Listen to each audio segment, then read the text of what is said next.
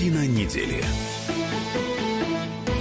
Здравствуйте, друзья. В студии радио «Комсомольская правда» Иван Панкин. Сегодня у меня в гостях Виктор Олевич, политолог, ведущий эксперт Центра актуальной политики. Виктор Жозефович, здравствуйте. Добрый день.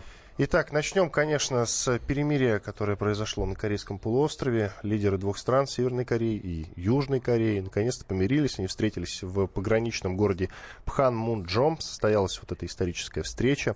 И, э, что любопытно, лидер КНДР Ким Чен Ын в крайне дружелюбной атмосфере провел эти переговоры с президентом Республики Корея Мун Дже Ином.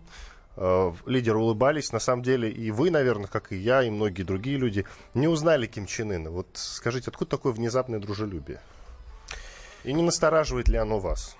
Ну, здесь надо посмотреть э, в первую очередь на а, те мотивы, которыми руководствуются лидеры двух Корей, а, учитывая то а, те агрессивные заявления, угрозы, которые мы слышали со стороны Соединенных Штатов на протяжении последнего года со стороны президента США Дональда Трампа, который угрожал э, развязать войну, угрожал военной агрессией против Пхеньяна.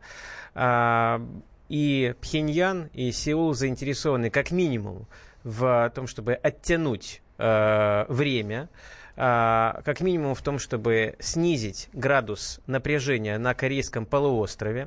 Я напомню, что, собственно, соглашение о мире, а, договор о мире, они не подписывали. Они лишь приняли э, заявление о том, а, что о намерении в будущем когда-нибудь заключить подобное соглашение о мире. То есть это чисто Пока Декла- декларация интенций, скажем так. А когда это произойдет и произойдет ли э, в ближайшем будущем, время покажет. То есть давайте уточним для наших слушателей. Подписана декларация, некая декларация, о которая, намерении. В, да, которая включает в себя сокращение вооружений, э, прекращение враждебных действий, превращение границы в зону мира и переговоры с другими странами, такими как США. Все правильно? Все верно, но это декларация о намерении. То есть там э, на самом деле никакой конкретики по поводу, какие вооружения будут сокращены э, Северной Кореи или Южной Кореи, э, какие именно...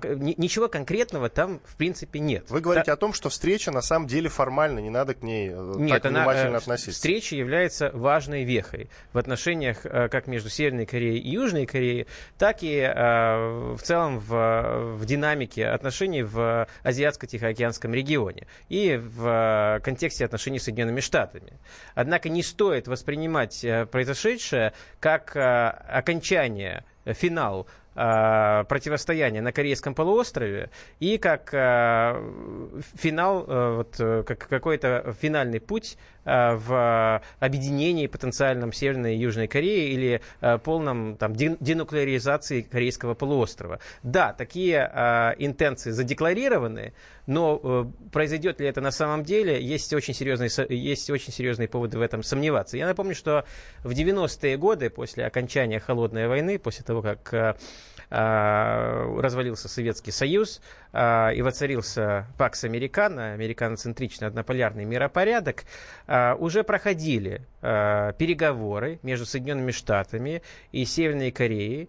Э, приезжала в том числе в Пхеньян э, тогдашняя госсекретарь Мадлен Олбрайт, э, известная нам в первую очередь по югославским Э, событиям. Э, приезжал по просьбе тогдашнего президента США Билла Клинтона э, бывший президент Джимми Картер, посещал Пхеньян. Были подписаны э, договоренности между соглашением между Вашингтоном и Пхеньяном э, о, э, об отказе э, Северной Кореи от э, своей ядерной программы в то время и о тех обязательствах, которые брали на себя Соединенные Штаты. Они, были, они должны были помогать э, Северной Корее в мирной ядерной программе и э, в ряде других э, моментов, касающихся э, гуманитарной помощи и других аспектов взаимоотношений. Чем это все закончилось? в начале 2000-х пришел к власти э, в США Джордж Буш младший э, и отказался от тех обязательств, которые были взяты э, на себя американской стороной. Северная Корея, разумеется, в ответ на это вышла из э, соглашения с Соединенными Штатами и возобновила свою ядерную программу. Э, и достигла в ней существенного успеха. И мы в, результате этого пришли к тому к той точке, в которой мы находимся сейчас. То есть вот эти от, отказ Соединенных Штатов в, в начале 2000-х от взятых на себя обязательств в прежнем договоре, в рамках прежнего договора с Северной Кореей привела нас к тем событиям, свидетелями которых мы являемся сейчас. Это для России что важно в нынешней ситуации? Во-первых, конечно же, то, что напряжение на Корейском полуострове последние месяцы существенно э, спало, можно сказать, это э, для России, безусловный положительный момент. Потому Север... что она рядом находится. Конечно, Северная Корея граничит. Э, с... У нас общая граница э, с Северной Кореей на Дальнем Востоке. Э, мы не, не заинтересованы ни в войне на Корейском полуострове, ни в угрозах подобной войны, и не, не заинтересованы в том, чтобы ядерный арсенал Северной Кореи, чтобы с ним что-то произошло, что может привести к экологическим последствиям и другим последствиям для нашей страны.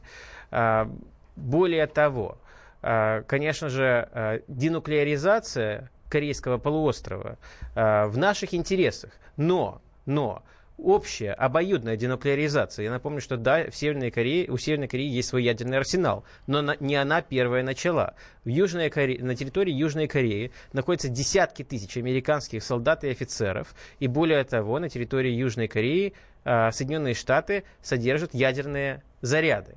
Поэтому, если говорить о денуклеаризации Корейского полуострова, то надо говорить об обоюдной денуклеаризации, выходе выводе э, ядерных зарядов э, э, американцами с территории Республики Корея, то есть ю, из Южной Кореи, и уже денуклеаризации Северной Кореи. Соединенные Штаты на это на данный момент согласия не давали. Более того, Соединенные Штаты не давали согласия на вывод своих вооруженных сил с территории Южной Кореи. Более того, Соединенные Штаты не давали согласия на прекращение э, военных учений, которые они проводят совместно со своими союзниками вблизи границ Северной Кореи. Практически э, ни на какие уступки, как минимум публично, в настоящее время Соединенные Штаты согласия не дали. И отсюда возникает вопрос, зачем это Ким Чен Ыну все-таки? А, первый... И вот эта встреча с Майком Помпео, главой ЦРУ, тоже зачем? Которая состоялась Во-первых, отти... как уже было сказано, оттянуть время. А, вообще династия Кимов а, очень опытная а, в политическом смысле, в смысле понимания а, системы международных отношений и того, как, как лучше, э, как максимальную выгоду получить из а, переговоров как с Соединенными Штатами, так и с другими контрагентами на мировой арене.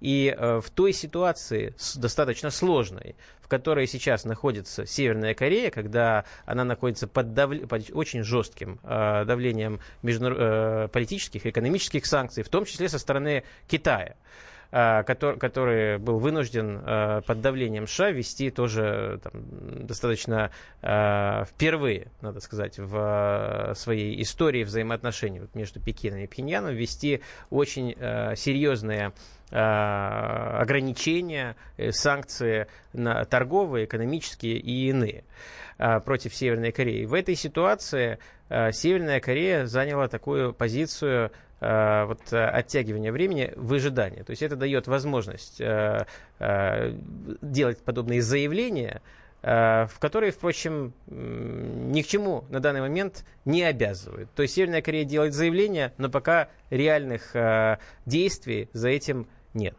Я вот чего опасаюсь все-таки. Я опасаюсь того, что внезапно Северная Корея возьмет курс на сближение с США. Это возможно или нет?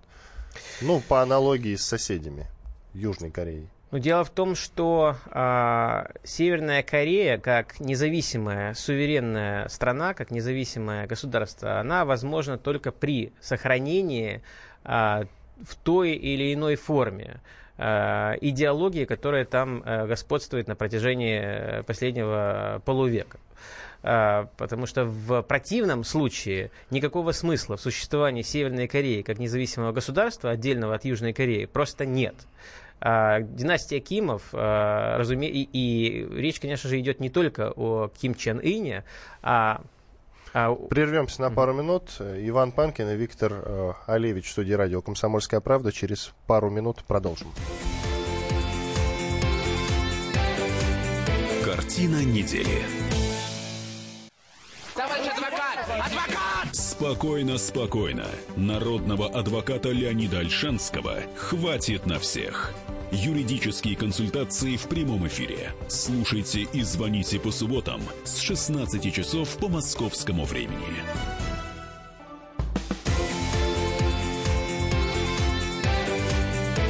Картина недели. Студии радио «Комсомольская правда» по-прежнему Иван Панкин и Виктор Олевич, политолог, ведущий эксперт Центра актуальной политики. Продолжаем говорить про Северную и Южную Корею. И тут вот любопытная новость. Сенатор, американский сенатор предложил вручить Трампу Нобелевскую премию мира – за то, что, собственно, вот э, две Кореи помирились. Как вы на это смотрите, и причем тут Америка, действительно. А, насколько я знаю, Трамп, насколько я помню, Трамп а, только размахивал угрозами о том, что атакует Северную Корею до недавнего времени. Вот помните, еще год назад постоянные новости шли о том, что вот-вот кто-то кого-то атакует. И тут вдруг внезапно нужно предложить, э, нужно дать Трампу Нобелевскую премию мира. За что, почему? Я напомню о таком а, любопытном эпизоде в истории вручения Нобелевских а, премий мира. Таких эпизодов было... А, Вспомните Обаму сейчас. Достаточно. Нет, нет, нет? гораздо раньше. А, эпизод а, также из 90-х годов. А, я напомню, со, а, подписание соглашения в Осло между, с одной стороны, э, израильтянами, с другой стороны, представителями а, Палестины. Нобелевскую премию получили Ясер Арафат, тогдашний глава Организации освобождения Палестины, и а, два а, израильских а, руководителя, это был бывший премьер-министр Ицак Рабин, которого потом убил израильский радикал позже, и Шимон Перес, тогдашний министр иностранных дел израильский. Прошло с тех пор два десятилетия, и если мы сегодня посмотрим на новости по телевидению или на, в газеты, увидим, что АВОЗ и ныне там продолжают погибать э, и израильтяне, и палестинцы, э, продолжается насилие, ничего в корне, в корне э, в этом регионе не изменилось. И поэтому и к ситуации нынешней на Корейском полуострове стоит относиться с еще э, большим, можно сказать, скепсисом. Э, пока что говорить о неком, э, о, поводе для э, вручения э, Нобелевской премии мира, тем более Трампу, э, нет э, повода, нет для этого никаких э, того, что называется facts on the ground, фактов на земле. То есть в реальности, как уже было сказано, да, сделаны некоторые заявления, некоторые декларации интенции о том, что в будущем э, хотят э, обе стороны, чтобы была проведена денуклеаризация. В будущем э, и Северная и Южная Корея э, хотят подписать договор о мире в будущем и так далее. Но реальных шагов к этому, кроме э, моратория на проведение ракетных и ядерных испытаний Северной Кореи, который, в принципе, уже был, э, действовал на, действует на протяжении еще с прошлого года, никаких конкретных шагов к этому, э, существенных, существенных, э, принято не было. И, как показывает история, та же, о которой мы говорили до перерыва, история 90-х годов, история взаимоотношений Соединенных Штатов с Северной Кореей э, во времена правления Джорджа Буша-младшего, э, все очень легко легко может сорваться, и более того, ожидать, что все пойдет именно так, как э, говорит Трамп, или как э, говорят все стороны, э, есть большие сомнения на этот счет. Но я еще вот что хочу узнать. Э, дать-то ему хотят эту премию за то, что он э, так организовал давление на Северную Корею, что она, наконец, пошла на какие-то примирительные шаги. То есть вот за сам факт того, что американцы организовали давление. Я правильно понимаю? Вот за это хотят дать? А, по сути, да, учитывая, что Барак Обама а, получил действительно Нобелевскую премию мира, не сделав для мира а, вообще практически ничего, то есть ему она была вручена, выдана авансом, конечно же, можно говорить о э, Нобелевской премии мира практически э, любому деятелю, который э, заявляет о своей интенции, о том, что намерен где-то вести миротворческую деятельность. Учит, конечно же, вручение Нобелевской премии мира Трампу, которое то и дело угрожает различным странам применением военной силы и применяет, и уже военную силу, в том числе против Сирии, конечно же, это надругательство, можно сказать, над самой концепцией лауреаты Нобелевской премии мира. А, но надо сказать, что отношение к Трампу в Европе и в том числе в скандинавских странах достаточно э, скептическое. Э, ожидать э, к Обаме отношение в Европе было значительно э, более... Э, ему симпатизировали в Европе. Я напомню, что он еще в ходе своей предвыборной кампании посещал Германию, где его встречали толпы. Вспомните, 2008 год, толпы э, почитателей э, в других европейских Но это было странах. связано с тем, что это первый темнокожий президент. Первый темнокожий президент. Кроме того, президент э, либерал, который также э, у либеральной публики, в, и у либеральных элит э, в Европе вызывал, соответственно, симпатию. Трамп такой симпатии не вызывает, поэтому ожидать, что Нобелевскую премию мира вручат Трампу, я бы не стал.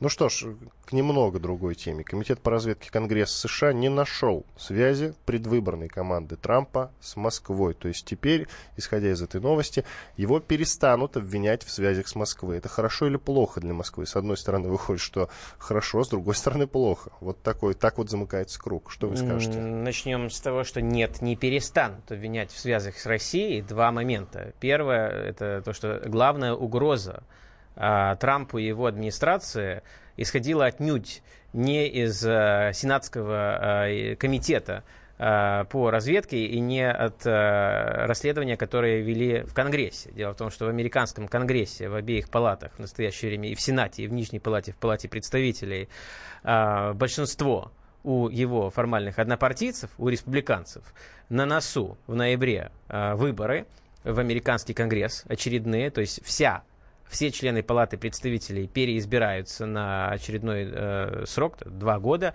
и треть американского Сената Верхней Палаты также будет переизбираться. Разумеется, для э, республиканцев совершенно невыгодно перед выборами как-то э, наносить ущерб э, своему президенту. Они хотели бы, чтобы эти выборы, которые и так будут для них очень сложными, э, чтобы они прошли как можно более комфортно для них. И они, конечно же, хотят желательно сохранить свое большинство, хотя это будет весьма трудно. Скорее всего, они потеряют контроль над Сенатом, и есть существенная вероятность, высокая вероятность того, что республиканцы потеряют контроль, фракция республиканцев и над э, Нижней палатой и палатой представителей. А теперь э, вернемся к реальной угрозе Трампу и его администрации. Она исходит от Роберта Мюллера, от спецпрокурора, э, который ведет, э, в кавычках, независимое расследование. Э, против... Ведет в кавычках или независимое в кавычках? Независимое хм. э, в кавычках. Э, на самом деле, конечно же, Роберт Мюллер был поставлен э, на этот пост с одной единственной целью. Э, это цель смещения Э, президента Дональда Трампа со своего поста. И он будет вести это расследование так долго, э, долго пока не э, выйдет с достаточными, э, скажем так, э, сведениями, уликами, э, реальными или нереальными, это уже другой вопрос, по которым можно будет Трампа подвести под те или иные статьи. Значит, для того, чтобы Трампа сместить, совершенно не обязательно доказывать, во-первых, его связи напрямую, какие-то иметь доказательства прямые его связи с Россией. Совершенно не обязательно. Вспомним 90-е годы, опять же, Билл Клинтон, последняя попытка импичмента американского президента. А, Кен Стар, а, спецпрокурор, который занимал примерно тот же, э, ту же э, позицию, как и Роберт Мюллер э, в то время, он был назначен для того, чтобы расследовать имевшие место якобы, там, факты мошенничества, экономических преступлений со стороны читы Клинтонов. Однако под импичмент, э, под статьи импичмента в Нижней Палате Американского Конгресса Клинтон попал в 96 совершенно не, не, совершенно не по этим статьям. Э, в ходе расследования, как известно, э, Кену Стару, тогдашнему спецпрокурору, стало известно о том, что у Билла Клинтона были внебрачные отношения со стажеркой Белого дома Моникой Левински. И затем он такого опытного юриста, как Билла Клинтона, по сути, поймал в ловушку. Во время допроса Билла Клинтона под присягой Кен Стар задал вопрос э, об отношениях И Билл Клинтон ответил, что у него отношений не было с Моникой Левински. Именно это ложь под присягой, которая касалась темы вообще никак не связанной с тем, почему началось расследование в то время. Оно подвело Билла Клинтона под э, импичмент в Нижней палате Американского конгресса, где тогда было республиканское большинство, проголосовали за этот импичмент. Затем э, в Сенате, Верхней палате, где прошел суд над Биллом Клинтоном, там у демократов, его однопартийцев было большинство, они его оправдали. А, значит, э, для Роберт, э, Роберт Мюллер действует по какому принципу?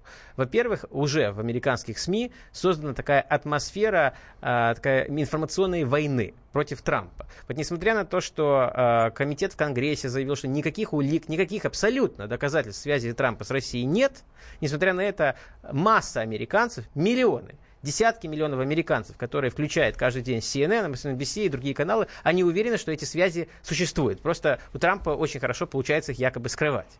И поэтому, когда э, Мюллер э, выйдет на финишную прямую и предъявит какие-то обвинения, а он их обязательно в этом году предъявит против Трампа, то даже если они не будут включать, они не будут включать никаких прямых доказательств сговора Трампа с Россией, потому что такого сговора не было, американцы поверят, что такой сговор был. Иван Панкин и Виктор Али Алевич, политолог, ведущий эксперт Центра актуальной политики в студии радио «Комсомольская правда». Сейчас прервемся на 4 минуты. После полезной рекламы и хороших новостей обязательно э, продолжим. Главное, что есть много тем для обсуждения. Например, захваченные в Сирии американские ракеты доставлены для изучения в Москву. У нас есть эксклюзивный комментарий Виктора Баранца, военного обозревателя «Комсомольской правды». Послушаем. Оставайтесь с нами. Картина недели. Здравствуйте, друзья! Это новая программа на радио «Комсомольская правда», которая называется «Подзарядка». С вами Вероника Борисенкова и Сергей Краснов. «Подзарядка» — это заряд самой необходимой информации для того, чтобы начать новый день вместе с нами. Мы работаем по будням с 7 до 11 по московскому времени. На подзарядку становись!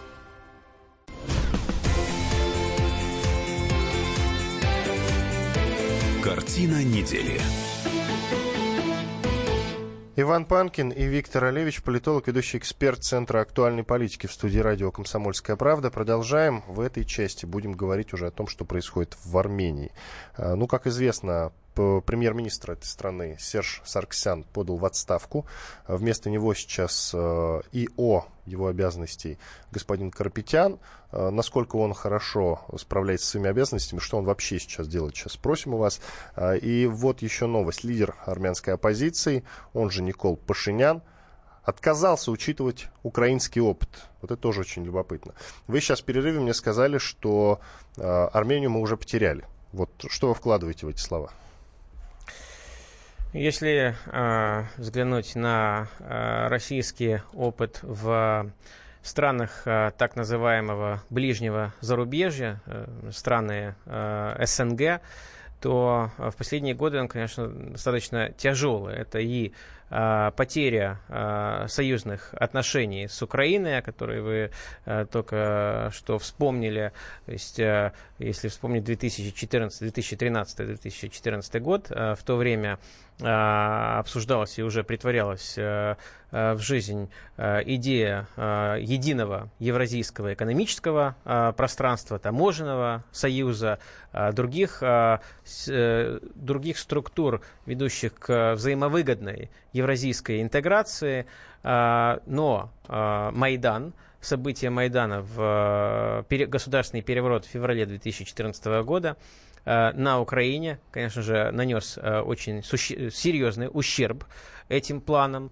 И э, более того, если вспомнить историю с так называемой революцией РОС в начале 2000-х годов в Грузии, это тоже можно считать потерей Грузии для для, как союзник, если даже не как союзника, то хотя бы как надежного партнера для России. И сегодня э, мы уже говорим о э, схожей ситуации, э, касающейся взаимоотношений Москвы и Еревана.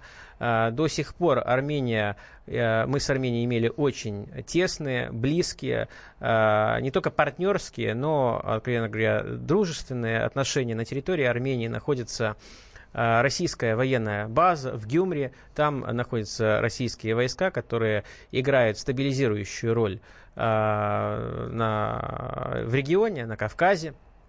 И, конечно же, потенциал прихода к власти в Ереване недружественных России сил – либеральных сил, которые не, э, настроены на э, дружбу как раз с нашими противниками, с Соединенными Штатами, которые во многом зависимы от Соединенных Штатов, сил, которые, представители которых заявляли, э, критиковали вхождение Армении в евразийские интеграционные структуры, говорили о том, что в отношениях с Россией существуют серьезные проблемы, и что эти проблемы необходимо решать. Действительно, проблемы есть, но вопрос в том, как их намерены решать. То есть, если это э, какие-то детали какие-то решения направлены на реальное улучшение э, этих отношений, это одно. А другое дело, если под, э, под э, соусом решения проблем в отношениях подразумевается изменение вектора отношений на Запад вместо России, это уже совсем другое. Мы это наблюдали и в Грузии, а затем наблюдаем сейчас на протяжении нескольких лет в самом трагическом смысле на Украине. А, для Соединенных Штатов а, Армения представляет особый интерес. Здесь есть несколько важных моментов. Во-первых, я напомню о таком любопытном факте, как то, что американское посольство в Армении одно из самых крупных во всем мире. То есть в настоящее время в Ереване, в Армении, э, в американском дипломатическом, в американском представительстве работает более 2000, 2500 дипломатов. Э, э, страна да, маленькая, 2500 американских дипломатов, одно из крупнейших американских дипломатических представительств в мире. И на протяжении многих лет они работали там, работали, как мы видим сейчас, плодотворно, эффективно, и постепенно сейчас добивается э, положительных для Соединенных Штатов результатов. Для Соединенных Штатов э, что важно? Во-первых, изгнать российскую военную базу э, российских военных с территории Армении. Второе, заменить Россию как медиатора, как арбитра на э, Южном Кавказе. То есть если сегодня Россия действует как стабилизирующий э, фактор э, в Азербайджане, в Армении э, через э, систему Минской группы ОБСЕ, то э, Соединенные Штаты попытаются эту, эту роль у России отобрать и перенести на себя. Далее такой немаловажный момент. В последние годы у Соединенных Штатов отношения с Турцией, ну, прямо скажем так, не задаются. Но и они пон... прыгают очень сильно. Да, и понятно, очень что... разные новости приходят э, из Турции. Но вот, тем не менее, неделе. тем не менее, они э, отношения э, не хорошие между Анкарой и Вашингтоном, и пока э, Таип Реджеп Эрдоган э, будет во главе Турции, эти отношения э, крити лучше значительно не станут. Почему? В том числе потому, что э, Эрдоган понимает, что Соединенные Штаты никогда не прощают тех, кто отказывается идти в фарватере их внешней политики и кто э, относится к ним с вызовом. Переворот э, в августе 2016 э, года не удался, переворот, в котором, как Эрдогану прекрасно известно, участвовали и западные э, силы, а, в том числе участвовали и американская там, агентура, Гюлен, которая живет в Сейлорсвилле в Пенсильвании, э, проповедник и противник э, турецкого э, руководства. И, конечно же, Эрдоган понимает, что э, сближаться слишком с Соединенными Штатами уже не получится, потому что он просто не доверяет американцам, он прекрасно знает, что при первой же возможности они попытаются его снова убрать. Поэтому для американцев важно иметь Э, в лице Армении, еще один дополнительно они будут использовать Армению как дополнительный раздражитель против э, очаг давления, в том числе против Турции. То есть, с одной стороны, уменьшение российского влияния на Кавказе, уменьш... значительное уменьшение российского влияния и э, вообще э, э, в Армении. Более того, создание, э, это американский план, создание из Армении базы такого нового раздражителя как для России, так и для Турции – а, и более того, есть еще один момент, который касается а, в первую очередь России. Как известно, а, в России есть очень активная очень пассионарная, талантливая, скажем прямо, армянская диаспора. Как и, кстати, и в Соединенных Штатах, во Франции, в некоторых западных странах. Американцы э, свою вот, армянскую диаспору, которая проживает в Калифорнии, э, в Каролинах, у них э, выстроены очень эффективные взаимоотношения. То есть вот в том числе в тех событиях, которые сейчас в Армении происходили, американцы задействовали американскую армянскую диаспору, э, можно сказать, по полной. То есть у них очень эффективно получается работать с диаспорами вообще, не только с армянской, и э, действовать, э, использовать эти диаспоры в, своей внешней политике. В России, к сожалению, это получается не так эффективно. И опасность Э, в настоящее время э, в том, что э, при том уровне, высоком уровне национализма, который есть в достаточно моноэтничной Армении, при том уровне очень хороших и логично совершенно оправданно очень хороших отношений между диаспорой армянской в России и Арменией, если Армения более, скажем так, свой вектор отношений с, с нами изменит на проамериканский, на прозападный, тогда встанет вопрос о том, а, что ждет армянскую диаспору в России. Не станет ли, а, какова ее роль будет – как, э, как она будет э, встроена дальше в политическую, культурную, экономическую жизнь России. Это э, опасно и для армянской диаспоры в России, и для, собственно, российского государства. Мы уже некоторые примеры подобных взаимоотношений видели в 20 веке, и они нам очень дорого стоили. Я хочу привести э, слова лидера э, армянской оппозиции Пашиняна. Это не движение против России, ни против Соединенных Штатов, ни против Евросоюза, ни против Ирана, ни против Грузии. Это движение против коррупции, это движение против неэффективного управления, и это чисто внутриармянское движение. Конец статы господина Пашиняна э, напоминает украинский сценарий, хотя бы потому, что тогда люди вышли на Майдан в первую очередь бороться с коррупцией. А вам? Ну, конечно же, борьба э, с коррупцией – это тот конек, который э, используется практически во всех, ну, сказать, не практически, и э, вообще во всех так называемых цветных революциях.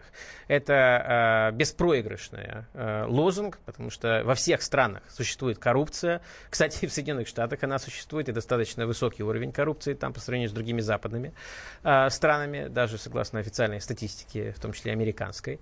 Но, э, конечно же, э, американцам и их ставленникам, их э, протеже в различных странах, где они пытаются воздействовать на действующую власть, э, удается вот, э, эту э, ре, реальную э, раздражение вот, э, народа э, коррупции в верхах, коррупции в экономической системе, в политической системе, ее трансформировать в протесты, и в выдвижение тех э, лидеров, которые выгодны э, Соединенным Штатам и их союзникам. То, что после э, восхождения этих людей во власть, как показывает опыт и Грузии, где президентом стал э, в начале 2000-х Михаил Саакашвили, который э, сейчас находится в бегах он не может вернуться к себе э, на родину, он уже лишен грузинского гражданства, он не может вернуться в Грузию, потому что там его ждут, он там э, находится в розыске за, в том числе, экономические преступления, превышение властных полномочий, э, экономические преступления э, и, более того, известный случай с э, применением силы э, там, против демонстрантов в ходе э, демонстрации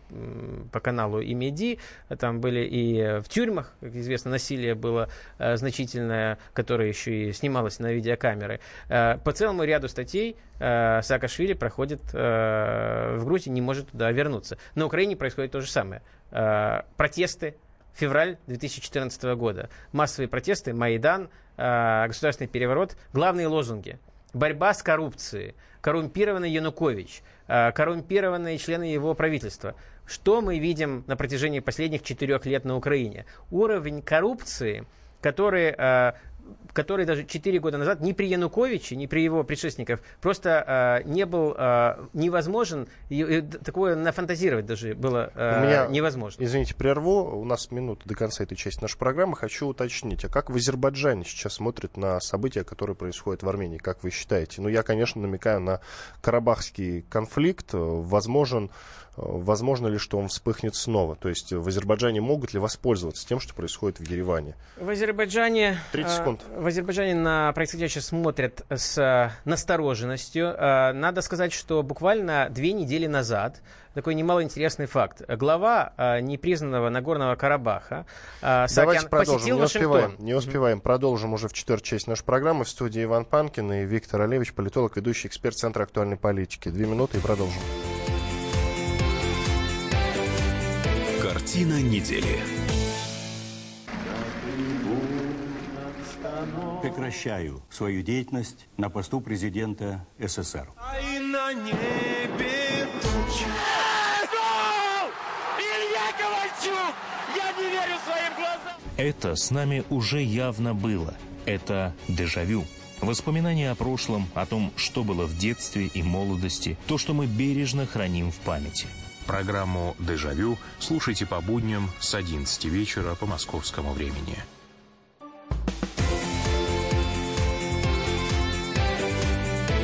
Картина недели. Студии радио «Комсомольская правда» Иван Панкин и Виктор Олевич, политолог, ведущий эксперт Центра актуальной политики. Продолжаем. Мы обсуждали Армению. И вот вопрос, который я задал в конце третьей части нашей программы и не успел получить ответ. Это, конечно, возможно ли активация карабахского конфликта, как в Азербайджане сейчас смотрят на события, э, которые происходят в Армении, в Ереване. И э, как это выгодно американцам активировать этот конфликт? Выгодно ли вообще? Будут ли они как-то в этом участвовать, как вы считаете? В Азербайджане э, смотрят на происходящее в Армении с э, настороженностью, э, выдерживают э, паузу, э, внимательно смотрят на происходящее там. Для американцев, как уже было э, сказано, э, выгодно э, выдавить, американцы стремятся выдавить Россию из э, Кавказского региона и заменить э, Россию как э, в роли такого арбитра отношений на Кавказе и максимально использовать всех игроков на Кавказе, как Армению, так и Азербайджан и Грузию, э, в противостоянии с Россией. То есть лишить, во-первых, Россию военного присутствия на Кавказе, лишить Россию дружественных отношений с основными игроками на Кавказе и по сути, превратить э, Кавказский регион в очередную такую точку раздражителя на границах, на южных э, границах России. Здесь не следует э, полагать, что американцы собираются как-то э, содействовать передаче или возвращению Нагорного Карабаха или какой-либо его, части Азербайджану. Они действительно будут декларировать о своих намерениях активизировать мирный процесс между Арменией и Азербайджаном. Разумеется, они будут подобные заявления делать, но какой-то, ожидать какой-то существенной активности там такого рода не следует. Да, формально эти переговоры могут быть возобновлены, результаты там могут в ближайшие годы их, вероятно, не будет. Но я напомню о таком факте, что вот перед перерывом, буквально две недели назад, Вашингтон посетил глава по приглашению американской стороны глава непризнанного э, Нагорного Карабаха Саакян, который имел встречи в Госдепартаменте, имел встречи в американском Конгрессе, где его, среди прочего, заверили. Это, эта встреча совершенно не, не случайно произошла вот накануне этих событий, нынешних э, в Ереване. А, там его в том числе заверили в некоторой степени поддержки американской стороны и в том, что Америка, Америка сдавать, так сказать, Нагорный Карабах не собирается в случае вот, э, прихода подобных сил э, к власти в Ереване. Э, для Азербайджана это, конечно же, новости настораживающие и э, там продолжат наблюдать за развитием э, событий. И совсем коротко хочу просто аналогию провести. Вот сейчас две Кореи идут к тому, чтобы ну, примириться, что ли, как-то. А возможно ли это в случае с Арменией и Азербайджаном? Я про Карабах опять-таки говорю. Вот аналогичная, аналогичная встреча, аналогичное перемирие.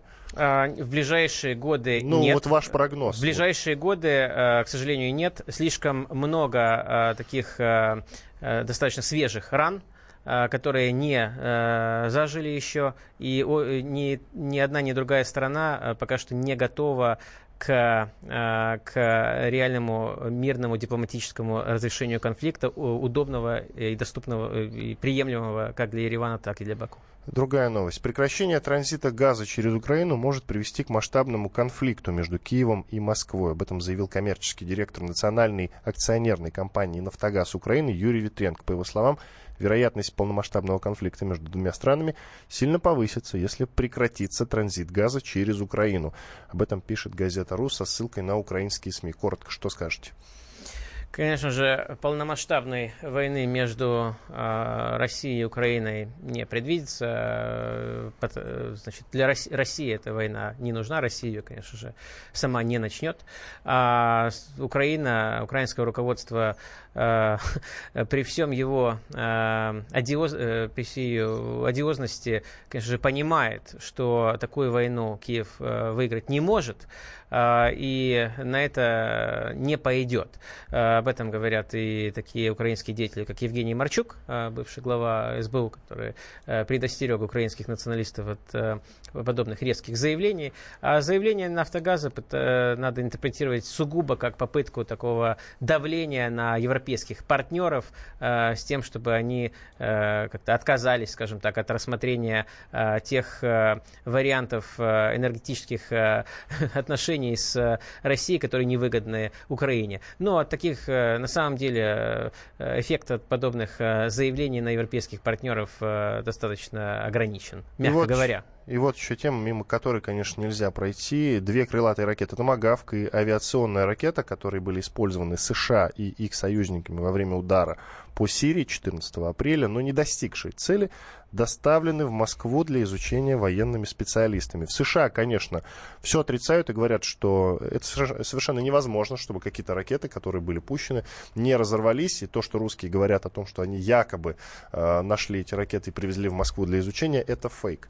Я предлагаю послушать военного обозревателя «Комсомольской правды» Виктора Бранца. Я накануне задал ему этот вопрос. Действительно, это вот... Что вы скажете, Виктор Николаевич? Это фейк. Э, что будет с этими ракетами делать? Давайте послушаем, что он сказал.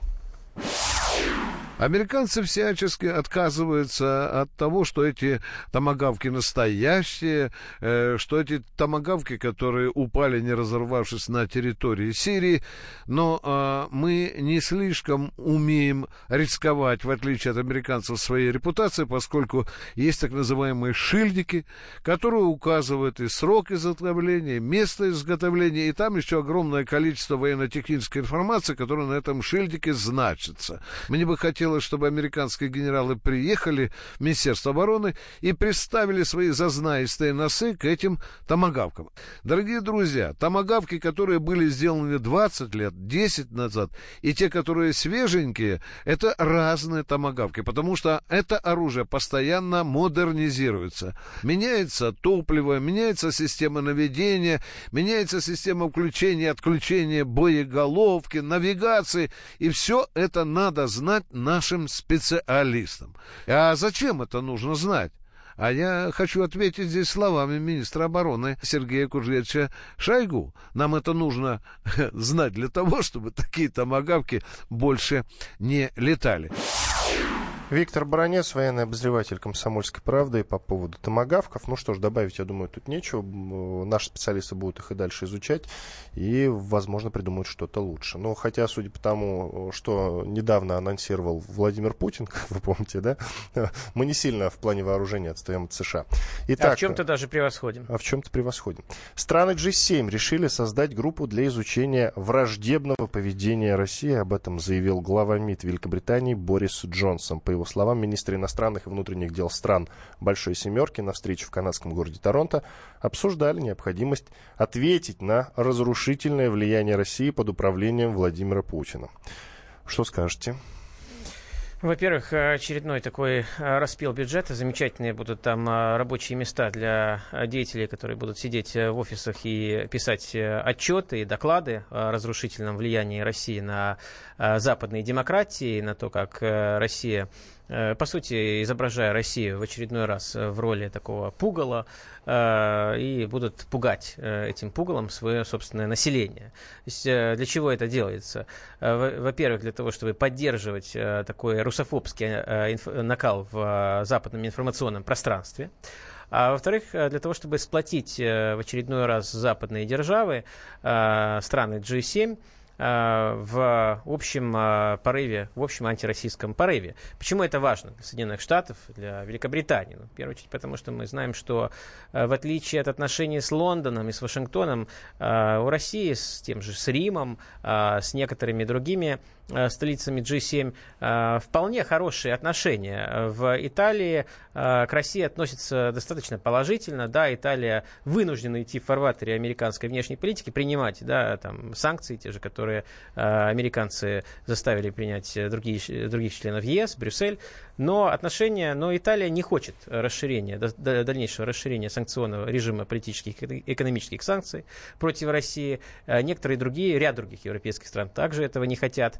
А общее такое ведение а, информационной войны против России, оно, конечно же, будет подстрекать подстрекать к дальнейшим совместным Э, мерам, дальнейшему э, сплочению различных э, стран европейских вокруг американской и британской антироссийской кампании. Еще хочется поговорить, конечно, о встрече президента Франции Макрона и Дональда Трампа, и плюс добавить к этому слова Эммануэля Макрона, президента Франции, о Владимире Путине. Я думаю, что мы уже не успеем обсудить вот, общение между Трампом и Макроном, но вот я хочу процитировать Макрона в то, то, что он сказал о Владимире Владимире Путине. Это было на этой неделе. Думаю, что он очень сильный человек, он очень сильный президент. Ему нужна великая Россия. Люди гордятся его политикой. Он необычайно жестко обходится с меньшинствами и своими оппонентами. И он придерживается демократического идеала, который я не разделяю. Однако я постоянно с ним общаюсь, даже если мы не согласны по многим пунктам. Он сильный и умный. Но не будьте наивными, он одержим вмешательством в нашей демократии. Поэтому, как я считаю, мы никогда не должны показывать президенту Путину слабость. Когда ты слаб, он этим пользуется. И это нормально, таковы правила игры. Он выпустил много фейковых новостей, у него очень сильная пропаганда, и он вмешивается везде, я имею в виду э, Европу и США, чтобы ослабить наши демократии, потому что он считает, что это идет на пользу его стране. Я его уважаю, я его знаю, и я, как уже говорил, хочу с ним работать, зная об этом все. В студии радио «Комсомольская правда» были Иван Панкин и Виктор Олевич, политолог, ведущий эксперт Центра актуальной политики. На этом закончим. До свидания. Спасибо. Картина недели. Бутылка «Шато Марго» 1787 года. 225 тысяч долларов. Феррари 250 Теста Росса. 1957 год. 12 миллионов долларов. Картина Ван Гога «Портрет доктора Гаше» 1890 год. 80 миллионов долларов. Есть вещи, которые со временем становятся ценнее. Но информацию лучше получать оперативно. Слушайте темы дня по будням на радио «Комсомольская правда».